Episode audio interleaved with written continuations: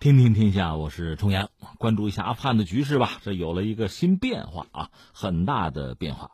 我们知道九幺幺是美国遭遇恐袭的一个很重要的一个日子吧，纪念日了。现在是哈，呃，在九号，就是九幺幺袭击十八周年的纪念日的前三天，特朗普正式宣布说，和谈黄了，要破裂了。就是美国和塔利班本来谈了一年，差不多能达成一个和平协议吧，本来是这么说啊，现在彻底就到此为止。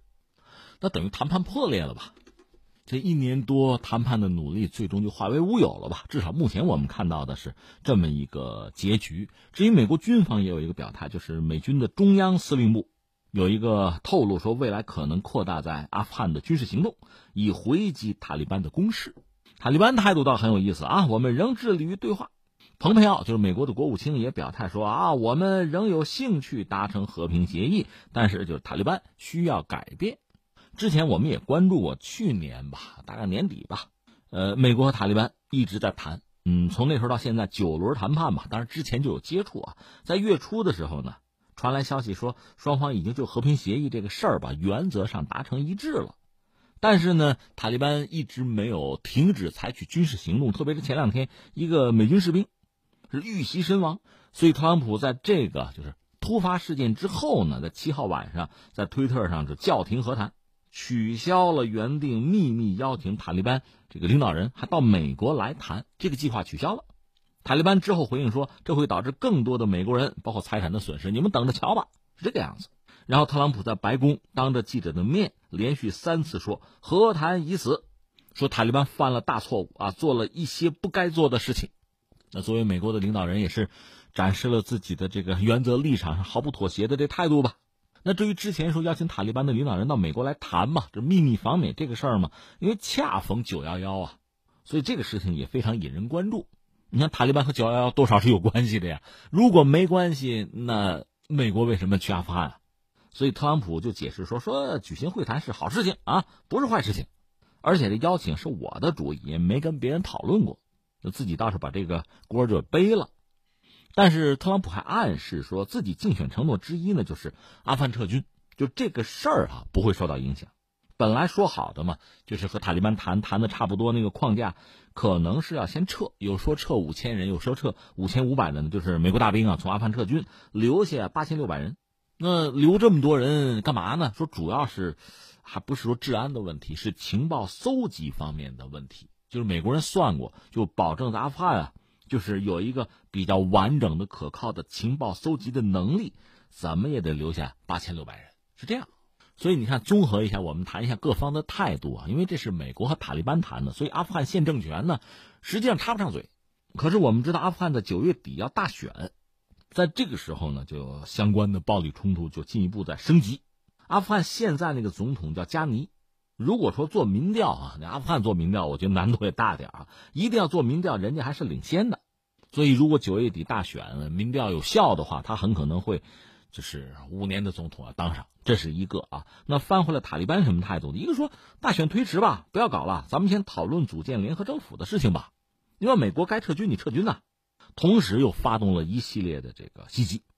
不过对塔利班来讲哈，我觉得这么几点：一个是现在和美国人谈的，确实塔利班的领导人是不是能够完全的控盘，就是在阿富汗的所有塔利班的这个组织啊，这武装分子啊，是不是都听他的号令，还是有自行其事的可能？这是一个问题。他毕竟不是军队，也不是一个现代意义的国家。另外呢，塔利班确实说我还搂着呢，我现在并没有，呃，压上全部的力量就跟你们搞。就虽然有一些恐怖袭击啊，那算是我理解用中国话叫以打促谈吧，就通过这么一种方式给美国压力而已。所以总的来说还是以谈为主，希望谈成。就是美国人你撤军走你的，希望达成这个目的，这是塔利班的状况。而翻回来说美国，美国现在的态度，一个这不都特朗普说的吗？一个是不谈了，谈崩了，但另一方面似乎也没有完全关上谈判的大门。更重要的，该撤军还是要撤。这个格局真是够乱啊！那我们把这个事儿算是说清楚了啊。这个新闻拍在这儿了，下面有几点我们做做这个观察和分析吧。一个说什么呢？就说美国说特朗普吧，他确实在竞选美国总统的时候就谈到撤军的问题，说阿富汗撤军。说起来这多说一句，感慨一下哈，这九幺幺这十八年了，实际上美军入侵阿富汗那也有十八年了。当年美军在准备并不充分那个情况下进行全球的反恐，这不说是塔利班收留了本拉登吗？所以这就打过去，说手里边也没有合适的地图，可能只有旅游地图，甚至足够的翻译都没有，这就打进去了。所以当时有些学者还惊叹说：“哎呀，美军确实反应非常迅速啊！就美国人一逮住这个机会，把钉子就楔到中亚来了。”当时还有这样的一种感慨。那这对美国人这个行动当然是一种肯定啊，但时至今日十七八年就过来了，你再回过头去看，一个是美军行动还是迅速，这个我们要承认，但是他有没有一个非常完整的战略？现在看来那是真没有啊，而且他们确实犯了几乎所有的就是强大武力都可能会犯的错误，就是过于乐观的估计形势。你说当年就苏联入侵阿富汗的时候，如果知道。这一脚踩进去，怎么也得十年，你到最后苏联就解体了。如果真知道这么一个结果下场的话，他会轻易的踩进去吗？你再说一次大战的时候，作战的双方都认为仗打不了太久。实际上，在一次大战之前，一九一四年之前，欧洲大约有真的差不多就是一百年、九十九年的和平。所以大家就觉得，你看是夏天，六月二十八号，奥匈的王储斐迪南大公被刺杀。呃，一个月之后。就奥匈对塞尔维亚宣战，这一战就真正就打起来了。当时大家想的，到秋天落叶的时候，我们的士兵就回家了。后来说再打打，我这圣诞节，圣诞节就回家了。谁想到打四年啊，一场战役百万人级别就死掉了。所以我们讲，如果说当年呢，美军一脚踩进阿富汗，他以反恐为名嘛，你说有没有就是把钉子楔到中亚的这个想法？未必没有。另外觉得控制局面会很轻松啊，so easy 啊。但是没想到一折腾到现在十七八年，那你砸进去多少人力物力？所以特朗普就说：“我得撤出来。”他代表很多美国人的想法，就这是个无底洞，这投入产出太不成比例。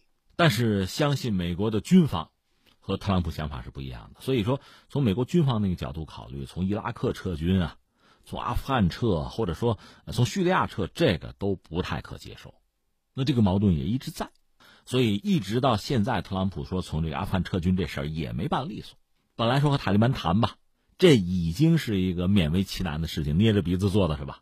最后没能谈出结果哈，这和谈已死，出现这么一个结局吧，倒真不让人觉得很意外。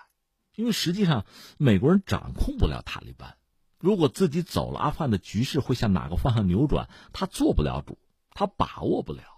如果你真想有所影响、有所把握，我们不说百分百啊，你先往这投钱，先再砸点军队过来，这是最基本的。你要撤军嘛，实际上你没有太多的话语权。而翻回来，我们就说塔利班本身啊，一个我们刚才讲，它毕竟是一个松散的这个武装分子的一个集合、一个组织哈，就是领袖说的话是不是贯彻到每一个就成员都不一定。